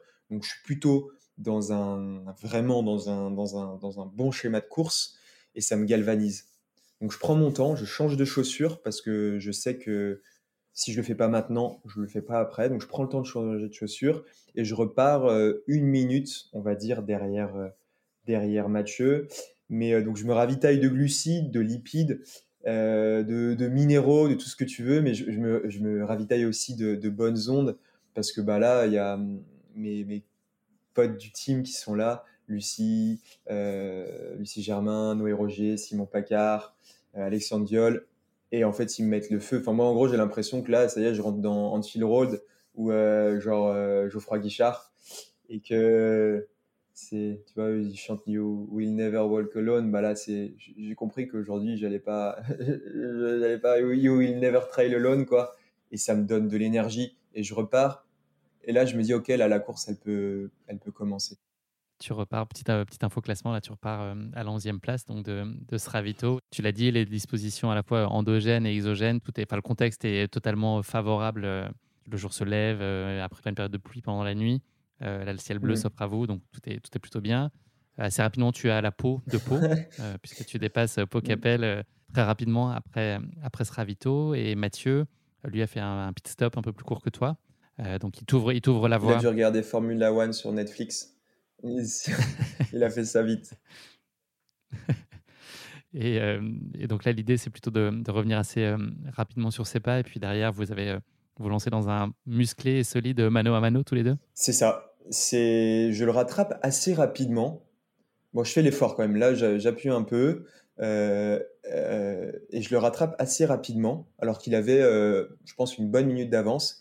Et là, je me dis, ok, donc faut que quand je le dépasse, à, je dirais, 50 mètres de le dépasser, je, je, récupère un petit peu, j'attends, un peu comme, comme un fauve qui va manger sa proie, et je me dis, je mange bien, et là, quand je le double, je le double net. Comme ça, il s'accroche pas. Et euh, c'est ce que je fais. J'ai l'impression. Mais c'est mal connaître oh, Exactement. Et euh, là, il s'accroche. et là, je me dis, oh là là. et, il va me contre-attaquer ou quoi. Donc, je continue à appuyer. Puis je sens qu'on avance quand même. Et au loin, on voit euh, André Rodriguez, le portugais, qui est en train de vomir, qui est donc pas très bien. Et on double aussi Perret Aurel, qui est en train de marcher sur le plat. Et donc, je me dis, en fait, c'est là où je switch et à nouveau, je, je, je prends la, on va dire l'accompagnement de Mathieu comme une opportunité. Je me dis en fait, c'est pas quelqu'un que tu vas avoir sur le porte-bagages et que tu vas tirer, c'est quelqu'un qui va te souffler dans le dos et qui va t'empêcher de, de, lever le pied. Et à partir de ce moment-là, ben, en fait, on a, ça a été, on va dire, on, on l'a formalisé un moment, on a verbalisé, on s'est dit, OK, on est les deux petits Frenchies, on va aller chercher le top 5 tous les deux. Mais à aucun moment, on a commencé à s'entendre sur dire euh, on voit le top 5, on s'arrange ou quoi. Non, en fait, on, se mettait quand même des grosses attaques dès qu'on pouvait. Mais on savait, j'ai envie de dire, il y avait une sorte de contrat tacite en se disant en fait, ce gars-là, Mathieu pour moi et, Baptiste pour lui, du coup, il peut, il peut me permettre de faire une bonne course. Donc, euh, donc euh, c'est une sorte de rivalité, complicité, comme je n'avais jamais en fait connu en course. Donc, du coup, j'ai pris cette expérience-là devant vous euh, ce profil désormais, ce que tu avais identifié comme euh, le juge de paix de la course, le col des Ubos, qui est au, kilomètre 80. Euh, Qu'est-ce que tu avais comme botte dans ton escarcelle pour en prendre la mesure? Avais préparé le coup? J'avais préparé le coup. Je m'étais dit dans ma visualisation, ce qui a fonctionné, c'est que c'est un moment, c'est le momentum de ma course, c'est un moment clé. si j'ai une cartouche à mettre dans le barillet, c'est là qu'il faut que je la mette. Et, et en fait, c'est ce qui, c'est une montée, une longue montée d'une heure et demie. Euh, et, et, du coup, j'avais dans l'optique vraiment là de me mettre en mode combat et de faire la plus belle montée possible et vraiment de, de jouer ma course sur cette, sur cette ascension. Et euh, Mathieu, il lâchait toujours pas. Mais euh, finalement, moi, je vois que j'avance. On rattrape assez rapidement le sixième et le cinquième. Et donc là, on se retrouve 4 et 5. Et à partir de ce moment-là, euh, moi, je sens que je peux basculer vers euh, vraiment euh, la course épique. Et, du coup, c'est là que ça, j'ai envie de dire que c'est là que ça, ça, commence vraiment. Et ce qui est satisfaisant, ne serait-ce qu'à ce point-là point de la course, c'est que j'ai réussi à mettre en place ma stratégie la difficulté est désormais euh, engloutie. Comment est-ce que tu abordes les 40 derniers kilomètres qui restent, qui euh, s'annoncent euh, techniques, qui vont être en, montagne? Est-ce que tu as le sentiment d'en avoir encore sous la semelle? Et c'est quoi l'ambition sur ce grand final à ce moment-là? Alors, j'en ai encore, j'ai encore, du coup, je pense que j'ai encore une cartouche. À ce moment-là, je le sais. Et j'attends juste, en fait, d'arriver au ravitaillement numéro 3 pour avoir un petit peu les temps de passage sur mes chronos. Euh, donc j'arrive à... Là, j'ai lâché un petit peu Mathieu qui doit être une minute derrière, ou 30, 40 secondes. Et, euh, et, je veux juste avoir les infos, savoir comment je me positionne par rapport à mon objectif. C'est marrant, mais je, ne pense pas du tout à la place. Ce qui m'intéresse, c'est vraiment le chrono. Je veux me prouver que je suis capable de faire un chrono euh, comme Tim Tollefson, comme, enfin, comme Pau Capel les premières fois il a couru de Lavaredo. Voilà, je veux me prouver que je suis capable de ça. Et donc, du coup, je pense qu'à ça, la première question que je pose quand j'arrive au ravitaillement de kilomètre 95, c'est je suis comment par rapport à mes temps de passage? Et là, Tom me dit que j'ai 17 minutes d'avance. Donc, en gros, que je suis sur les bases de 12h45. Euh, donc là, je fais, pour le coup, euh, je fais un peu Formule 1. Je change, je change, je fais vraiment un arrêt rapide. Euh, là, il y a tout le monde qui m'encourage, tous les hooligans, là, ils sont là il me, vraiment, il me file la patate. Et là, je repars, j'ai la rage au bide. Je me souviens d'ailleurs, j'ai un petit cri un peu, genre de, de rage, quoi, un peu animal. Et c'était chouette. Tu t'élances donc euh, pied au plancher. Alors, c'est pas l'objectif, la position, mais la réalité des choses, c'est qu'il y a quand même un, coureur chinois, euh, Shen, pour ne pas le citer, qui est en troisième position et qui est pas très loin devant, qui est à 4-5 minutes, je crois, à ce moment-là. Il va y avoir un peu une décision à prendre ensuite. Euh, L'idée, c'est plutôt de partir à l'offensive et tu vas tirer des enseignements de cette offensive pour ajuster la suite de, ta course. Exactement. En fait, euh, j'arrive au ravitaillement 3, et ça que je n'ai pas mentionné. En bas de la montée, j'ai 14 minutes de retard sur le podium. Au ravitaillement numéro 3, j'ai plus que 4 minutes de retard. Du coup, Tom me dit bah, Tu es à 4 minutes du podium. Et en fait, cette information, je ne sais pas pourquoi, je l'assimile, mais j'arrive pas à en faire un énorme levier de motivation. Je reste hyper focalisé sur l'objectif que je m'étais défini de 12h45. Donc, je fais le forcing pour essayer de revenir sur lui, mais je mets pas tout en fait. Je joue pas all-in, quitte à perdre euh, ce 12h45 que je vais potentiellement atteindre. Et en fait, ça se, matérialise par le fait que j'arrive au ravitaillement numéro 4, le dernier, au kilomètre 105, 15 km de l'arrivée, et j'ai repris en fait, euh, ben, m'a remis 5 minutes, donc en fait je suis à nouveau à 9 minutes, et donc du coup, à la fois ça me rassure dans ma stratégie, à la fois ça me dit que voilà, en fait il me reste encore pas mal de choses à apprendre sur le fait d'être capable de jouer all-in à certains moments clés de la course. Je pense que le podium il se joue là, c'est que je suis pas capable à ce moment-là de tout perdre. Je suis pas capable de mettre l'effort qu'il faut pour revenir à une minute de lui, qui me voit derrière, qui doute, et, revenir sur lui, quitte à, souffrir un peu derrière et à m'accrocher. Mais je suis pas prêt à le faire, et du coup, je le fais pas. Il y a une chose qui est euh, étonnante, euh, j'ai trouvé en tout cas, c'est que euh, tu fais la, course sans regarder ta montre.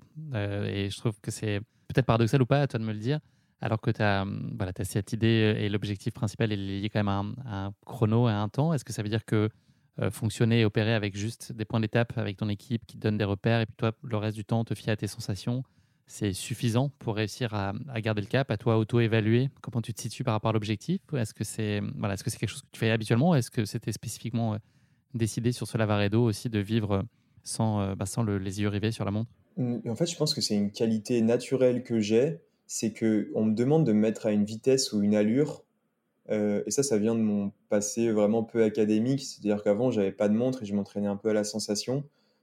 Tu me demandes à me mettre à 12 km/h sur le plat, bah, j'y arrive à peut-être 0,1 km/h près. Tu me demandes d'être à 17 km/h, je vais y arriver, pareil, sans regarder la montre. J'ai vraiment cette. Euh, en fait, j'arrive à me mettre à des allures, à mes allures assez. Euh, et donc, du coup, à me gérer et à me connaître assez bien.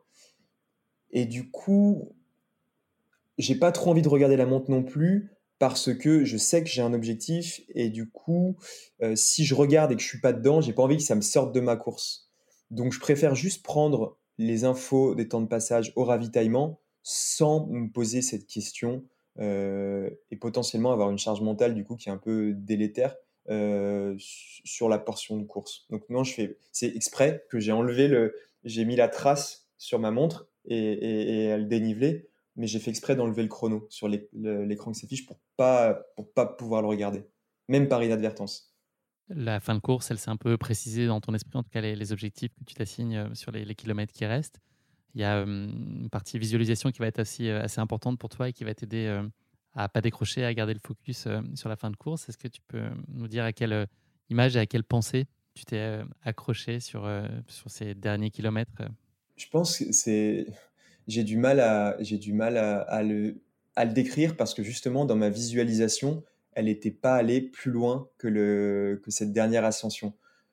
J'arrivais pas à mettre des images dessus et du coup, Anne m'avait dit, bah, c'est pas, en fait, c'est pas grave, en fait, ça veut dire que juste, tu verras, tu seras en pilote automatique et tu verras à ce moment-là, une fois que tu aviseras. Et Thomas m'avait dit pareil, il m'a dit, tu te laisseras guider. Et en fait, j'ai été guidé par, euh, je sais pas, une espèce de, de, de, de, joie mélangée à de la rage, mélangée à de la douleur, le tout décuplé par un, une sensation de fatigue vraiment avancée. Donc c'est un cocktail détonnant, mais j'ai beaucoup de mal à décrire à travers les, à travers les mots. Et c'est juste qu'en fait, j'ai juste envie d'arriver le plus rapidement possible euh, à la ligne, ligne d'arrivée. Par contre, j'ai un moto vraiment euh, comme je disais, je suis fan de, foot et il y a un athlète qui marque, c'est Kylian Mbappé. Je trouve que c'est, euh, il, est trop fort. en vrai, si le sport de haut niveau c'était un, jeu, je pense que lui, il aurait battu le boss du jeu. Euh, et, il, il, enfin, il est bon en com, il, il est bon sur le terrain, il est bon en com, il assume, bref. Et il dit un truc, c'est qu'il faut mettre la balle au fond.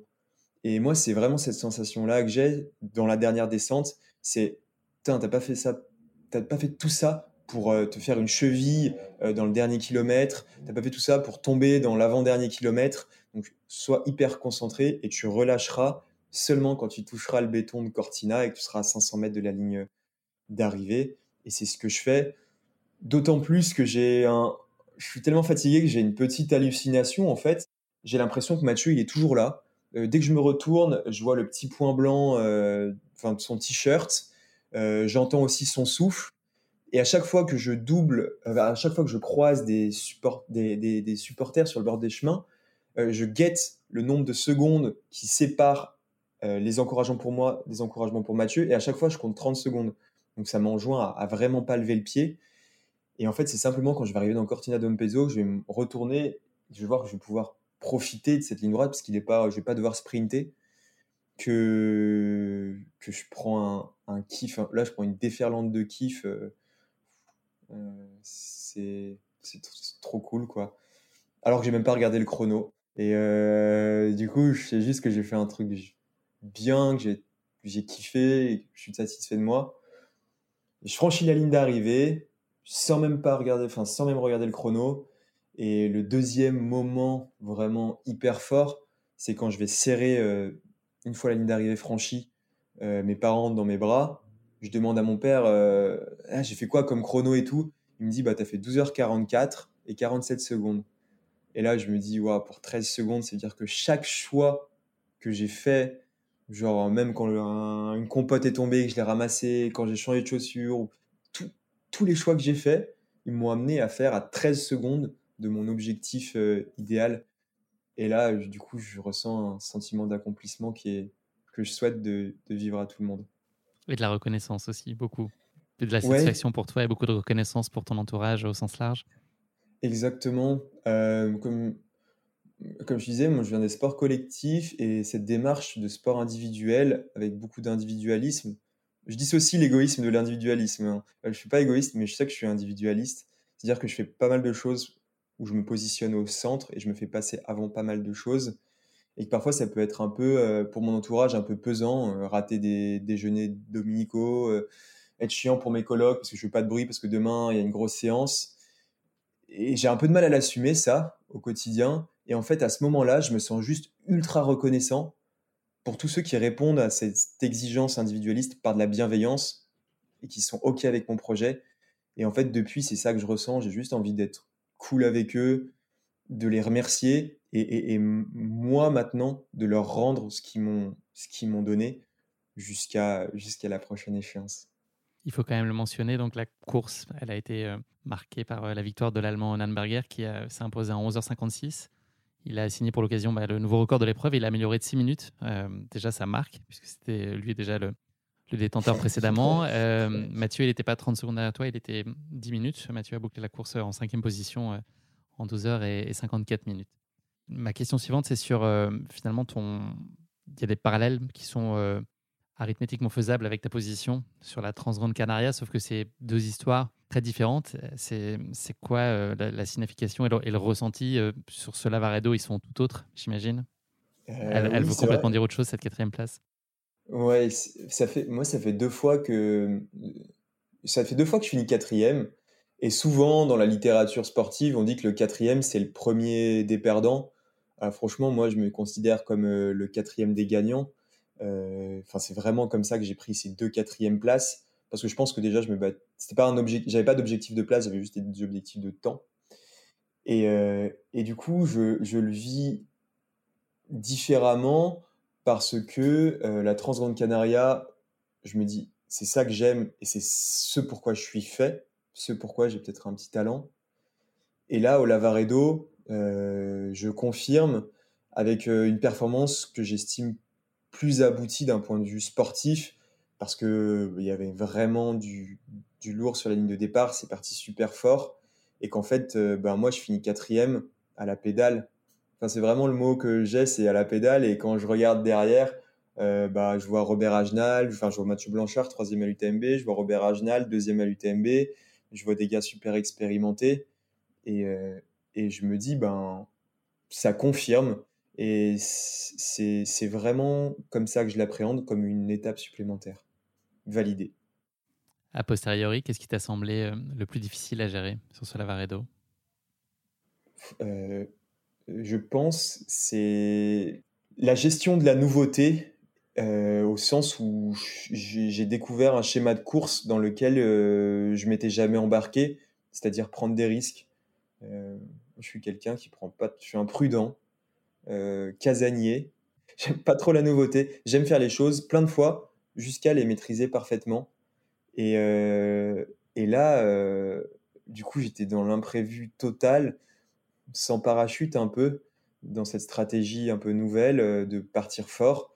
Et je trouve que je me suis pas mal adapté, mais oui, j'ai trouvé ça dur.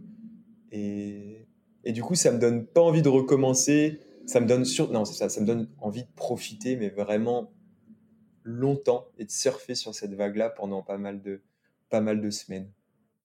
Ça a été quoi, tu penses, euh, les facteurs clés de la réussite et de l'atteinte de tes objectifs sur la course?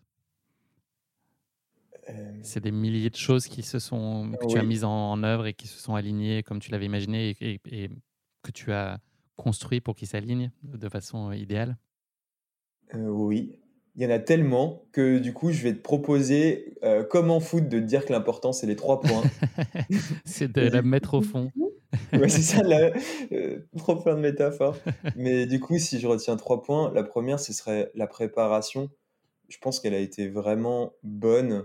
Euh, j'avais l'impression d'avoir un petit collier et je mettais les perles, les unes, les enfin, au fur et à mesure, je mettais les, petites billes en bois, les petites perles pendant ces trois mois de préparation et du coup, quand je l'ai enfilé le jour de la course, je me sentais prêt. Et ça, c'était vachement sécurisant. La deuxième chose, c'est la prépa mentale euh, depuis que je fais depuis un an et qui m'a vraiment offert beaucoup de sérénité. Et enfin, la troisième chose, c'est vraiment le, euh, le team et le partage et, les, et, ma famille et, et en fait le supplément d'âme qu'ils me donnent et les émotions qui me permettent de vivre par leur présence et leur soutien.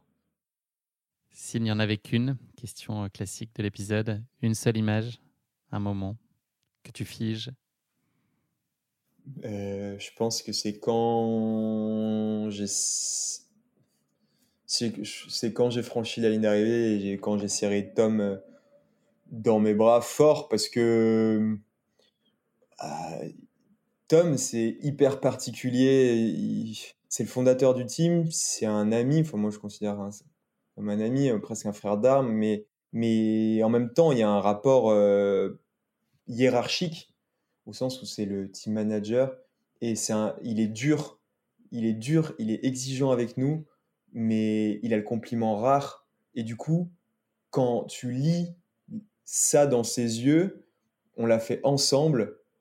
Euh, et que tu te serres dans les bras vraiment d'une empoignade virile mais forte et vraie, putain, ça fait trop du bien et, et ça valide tout ce que tu as fait en amont euh, pour, euh, pour vivre ces 20 secondes. Donc c'est le moment que je retiendrai. Comment tu sors de cette course? Apaisé. repu, repu et pas par les, les euh, tu sais, c'est les petits gâteaux, euh, les petits gâteaux ronds qu'on trouve en Italie un peu partout et qui te vendent sous format 5 euh, kilos dans les stations-service. Mais repu de kilomètres et apaisé parce que je me suis prouvé que si je continuais, ben, mes rêves, ils pourraient peut-être devenir des objectifs. Merci beaucoup, euh, Baptiste, d'avoir partagé avec nous euh, ton Lavaredo. On va parler maintenant un peu de l'avenir et se projeter. Euh, est-ce que tu peux nous parler de tes rendez-vous sportifs qui sont à ton calendrier 2022 Alors, mon petit doigt m'a dit qu'on te verrait du côté de Chamonix à la fin du mois d'août prochain et j'ai l'impression que c'est pas pour un stage de photographie de bouquetin. Non, non, non. non, non, je sais pas pour un stage de photographie. c'est plutôt pour une petite course sur laquelle j'ai j'ai, qui, qui, me procure vraiment beaucoup d'envie et, d'appétit. Et, euh, et, euh, et, ouais, j'ai hâte. J'ai hâte d'être sur cette course-là, sur la CCC, donc de l'UTMB Mont Blanc. Donc ça, c'est ton grand rendez-vous, euh, le rendez-vous français dont tu parlais tout à l'heure, c'est celui-là, et c'est ta, ta, grosse échéance sur la fin de l'année Exactement. C'est, il y avait vraiment, j'avais construit ma saison sur un triptyque, trois objectifs, et là c'est le troisième. Et euh, je l'aborde avec beaucoup d'envie et, d'enthousiasme parce que euh, je pense que ça sera assez rare dans ma carrière d'arriver à Chamonix en ayant déjà réussi sa saison en fait. au sens où, pour moi, ma saison 2022, elle est, elle est, elle est très bien. Et en fait, ça peut être la cerise sur le gâteau. Et du coup, d'arriver dans cette dynamique positive, j'ai envie d'en profiter. Et, euh, et, ça me met plutôt dans un mood euh, joyeux et, enthousiaste. C'est un coup à faire une grosse perf comme ça, d'arriver relâché, en ayant finalement pas de pression et le sentiment que la saison a déjà été euh, pleinement réussie. Oh, du coup, je vais pas répondre à cette question parce que j'ai envie, de garder, j'ai envie de garder justement cette, euh, cette non-pression. Ne dénature pas euh, voilà, le relâchement que tu as à la bord de cette course. À plus long terme, est-ce qu'il y a euh, un défi, une course ou quelque chose du, off, une autre discipline? Est-ce que tu as un, rêve sportif ou une aventure qui te, qui te tient à cœur et que tu voudrais accomplir dans un horizon plus ou moins lointain? Il y a vraiment, moi, il y a une course qui me tient vraiment à cœur euh, et qui m'a fait aimer ce sport et qui, enfin, qui est hyper symbolique parce qu'elle elle fait vraiment la jonction euh, de mon histoire. C'est la Saint-Élion. Enfin, voilà, moi j'ai grandi entre saint et Lyon et euh, c'est un peu la première grosse course que j'ai faite. Et mon rêve, ouais, ce serait de, d'être le premier à amener ma frontale à la Anthony Garnier en partant de saint un de ces soirs de décembre sous la pluie ou sous la neige. Obligatoire. Voilà. Il y a le matériel obligatoire, il y a les conditions météo obligatoires et la neige et la pluie, ça, ça, fait partie. Sinon, c'est pas une vraie Saint-Élion. Non, en fait, c'est la course. J'ai l'impression c'est pas celui qui, c'est pas le plus fort qui gagne, celui qui a le plus envie tellement à chaque fois c'est, à chaque fois c'est dantesque. Moi, l'année où je l'ai couru, je sais plus si c'était de la course à pied ou du swimrun. Euh, mais c'est cool. c'est franchement faut venir. Promis. Baptiste, euh, je te propose de conclure cet épisode avec euh, la dernière question qui n'est autre que euh, le motto de la fin. Est-ce que tu aurais un motto, une devise qui t'est particulièrement chère et qui a un, sens et une saveur toute particulière pour toi Est-ce que tu en aurais un à partager avec nos auditeurs? Alors, moi, c'est un motto assez personnel et qu'on partage un petit peu dans, dans le team. C'est on se prépare non pas pour une belle saison, mais on se prépare pour une grande carrière. Et du coup, même si on pratique pas ce sport dans une démarche, j'ai envie de dire, de performance ou de haut niveau, ben, je trouve que ça, ça, implique juste une notion de, de, long terme et de construction qui rend la démarche hyper intéressante, peu importe le niveau auquel on se situe et auquel on aspire. Donc voilà, c'est ce que j'aurais envie de, partager. Et moi, c'est quelque chose qui me porte au quotidien. Et ça allège aussi un peu, j'imagine, la pression. Le fait de savoir qu'il y a le temps de la construction, en fait, que vous n'êtes pas dans un retour sur investissement court-termiste. Exactement. Et du coup, ça incite aussi, ça veut dire que chaque échec est constructif, car il est envisagé comme une étape. Donc ça invite à rebondir. Et que chaque réussite est aussi une étape. Donc ça invite à pas, à pas s'enflammer non plus. Donc euh, voilà, je trouve que c'est la bonne pondération pour, euh, pour avancer patiemment et se faire plaisir.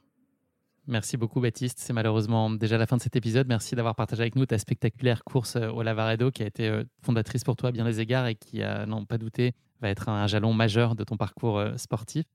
Merci pour ton regard affûté, ton précieux sens de l'analyse et puis ta verve qui nous ont permis de vivre pleinement dans tes baskets cette course haletante et de comprendre parfaitement les enjeux qui étaient les tiens euh, en tête de course, notamment. C'est aussi euh, très intéressant de vivre ça euh, de l'intérieur, de mieux comprendre comment, comment ça se passe et comment ça se joue.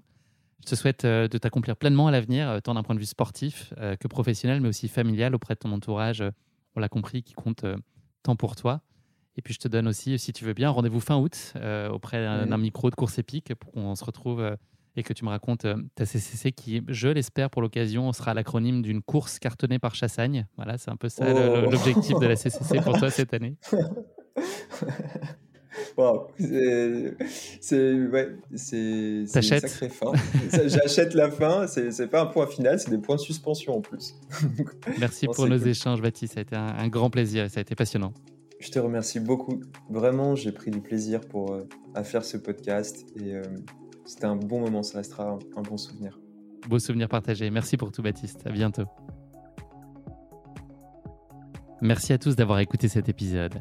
Si vous l'avez écouté jusqu'ici, c'est qu'il vous a probablement plu, alors n'hésitez pas à le partager autour de vous et également à vous abonner, à noter et à rédiger un avis sur votre plateforme d'écoute favorite. C'est essentiel pour que Course Épique soit mise en avant et puisse ainsi continuer à se développer. Cela ne vous prendra que quelques secondes et ça change beaucoup de choses pour le podcast.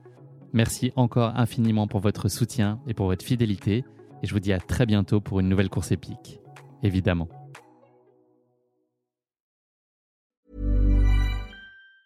Hey, it's Danny Pellegrino from Everything Iconic. Ready to upgrade your style game without blowing your budget? Check out Quince. They've got all the good stuff shirts and polos, activewear, and fine leather goods, all at 50 to 80% less than other high end brands. And the best part? They're all about safe, ethical, and responsible manufacturing. Get that luxury vibe without the luxury price tag. Hit up quince.com slash upgrade for free shipping and 365 day returns on your next order. That's quince.com slash upgrade.